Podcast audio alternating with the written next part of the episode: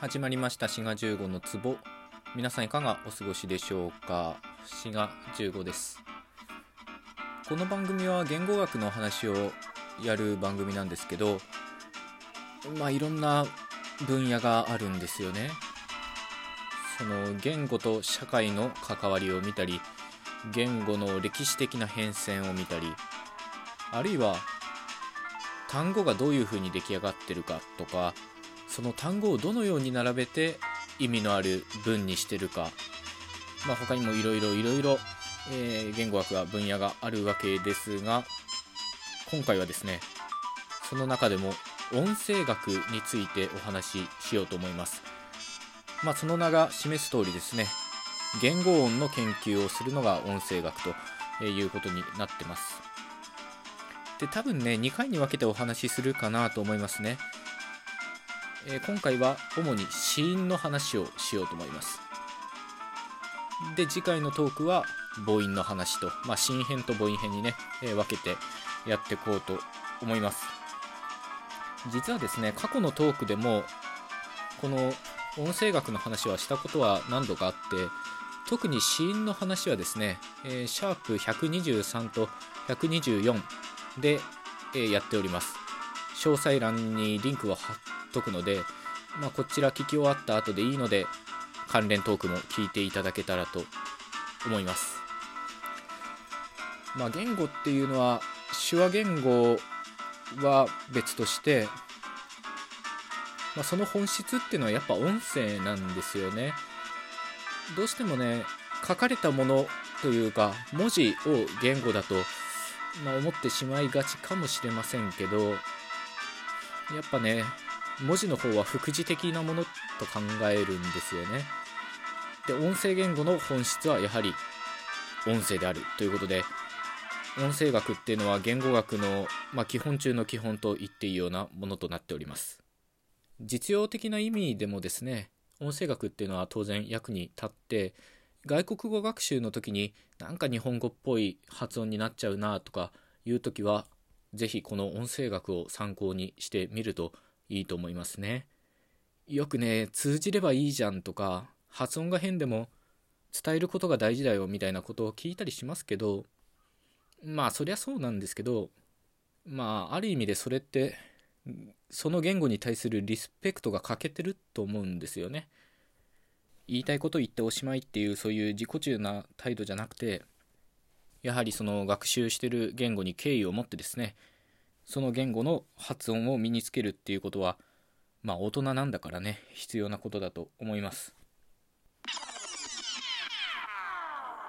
というわけで先ほど申し上げました通り今日は子音の話をするんですね。子音っていうのは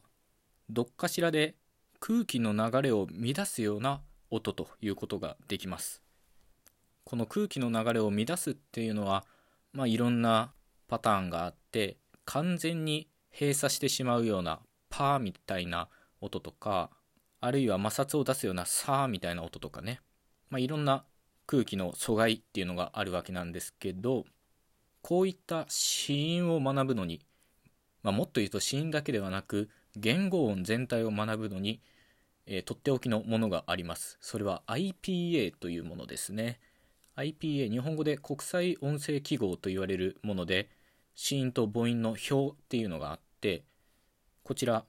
詳細欄に URL を貼っとくので、ぜひスクショするかダウンロードをするかして、取っとくといいんじゃないかなと思いますね。で、この IPA のいいところはですね、まあ、理屈の上では、この IPA を用いれば、世界中のどんな言語でも話せるということになってます。まあ、理屈の上ではですね。なので、今回のトークと次回のトークは、ぜひ、この IPA の表を見ながらですね、えー、聞いていただけたらと思います。ちょっと一旦ね、トーク止めてもらって、ぜひ、リンク先のページにジャンプしてみてください。で、この IPA の一番上にあるのが死因と言われるものですね。でこの表を使って説明していこうと思います音声学ではですね子音というのは3つの要素で決められるものです1つ目は超音位置。口のどこで発音しているか。2つ目が超音方法。どういった方法で発音してるか。で3つ目の点は無声音か有声音か、まあ、声音と濁音みたいなものだとお考えください。じゃあ1個ずつ見ていきますね。まず1つ目の超音位置というのは例えばパピプペポとかマミムメモという音は唇を使う音なので両心音っていうのが書いてあるのが分かりますかね。両唇の音と書いて両心音というふうになってます。でこの表の見方はね一番左の両心音っていうのが口の外側っていうかね出口側なんですよね。でそこからだんだん右に行けば行くほど喉の奥の方に近づくようになっています。両唇から唇と歯歯歯茎その後口外口外水喉正門っていう風に喉の奥の方にこう右に行けば行くほど近づいていくという風になっています。メジャーなところで言うと今言った両心音パピプペポとかバビブベボマミムメモみたいなものとか死刑音、まあ、あるいは歯茎音みたいなものですね。たとかだとかなとかそういったものになります。あとは軟口外音っていうのもかなりメジャーでかきくけことかガギグゲ語あるいは微濁音のガギグゲ語みたいなものが含まれます。あとは「は」っていう音は声門摩擦音といって声門を使う音になってます。でこの超音位置っていうのがまず1個目なんですね。で2つ目の超音方法というのはこの表の左側にガーッと並んでるのが超音方法ですね。破裂音微音震え音とかあとは摩擦音とか接近音とかいうものです。破裂音っていうのはその名の通り破裂させるような音ですね。パーとかバーとかターとかダーとかカとかガとかいうのが破裂音です。その下の微音っていうのは空気が鼻を通るような音になってます。まあとかなとか微濁音のがとかですね。あるいは摩擦音っていうのは摩擦が起こるようなものでさとかですね。あとははとかそういった音になってます。これが2つ目の観点の超音方法ということになります。で最後の観点は無声音か有声音かということでこれはさっき言ったように静音と濁音みたいなものなんですけど例えば「た」と「だ」の対立とか「か」と「が」の対立みたいなものです。これは声帯が振動するかどうかの違いということになっています。以上超音位置超音方法無声音か有声音かというこの3つの観点で子音というのは特徴づけられて例えば「パー」っていう音は無声良心破裂音みたいな言い方をするんですね。こういうふうにですね3つの観点から死因は特徴づけられるわけなんですけどちょっとねマイナーな発音の死因の話もしとくと今見てる表は死因かっこ排気流って書いてるものなんですよね。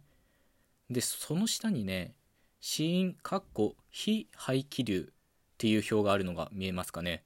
吸着音とか有声乳波音とか放出音とか書いてあるものです。でこういった子音はね非排気流って書いてるぐらいなので肺からの空気を使って発音するものではないんですね。吸着音っていうのは簡単に言えば舌打ちの音でとかっていう音は肺の空気を使ってないんですよね。こういった吸着音を多用する言語もあります。具体的にはアフリカのコイサンと言われる諸言語がこういった吸着音を使っています。あるいは放出音っていうのも面白いんですけど例えばね軟口外音の K にアポストロフィーがついてるようなものはっていう音なんですよねこれは肺の空気を使わずに声門とかきくけこうの発音するとこ軟口外2つで閉鎖を作ってでその空気を圧縮して放出することで、まあ、放出音っていう音になってるんですね。っていう、まあ、ちょっとこれは難しいかな。説明も難しいしやる方も難しいと思います。というわけで今日の話をまとめるとですね世界中で話されている言語の音その中でも子音は3つの観点から特徴づけることができるとつまりどこで発音しているかという超音位置どういう発音の仕方かという超音方法そしてえー、無声音か有声音かということです。まあ、これが分かっていればですね一応理屈の上では、えー、どんな言語でも話せるということになっているので、えー、ぜひこの表を参考にしていただけたらと思います。というわけで今回のトークはここまでということで次回は母音の話をしようと思います。ではまたお会いしましょう。ごきげんよう。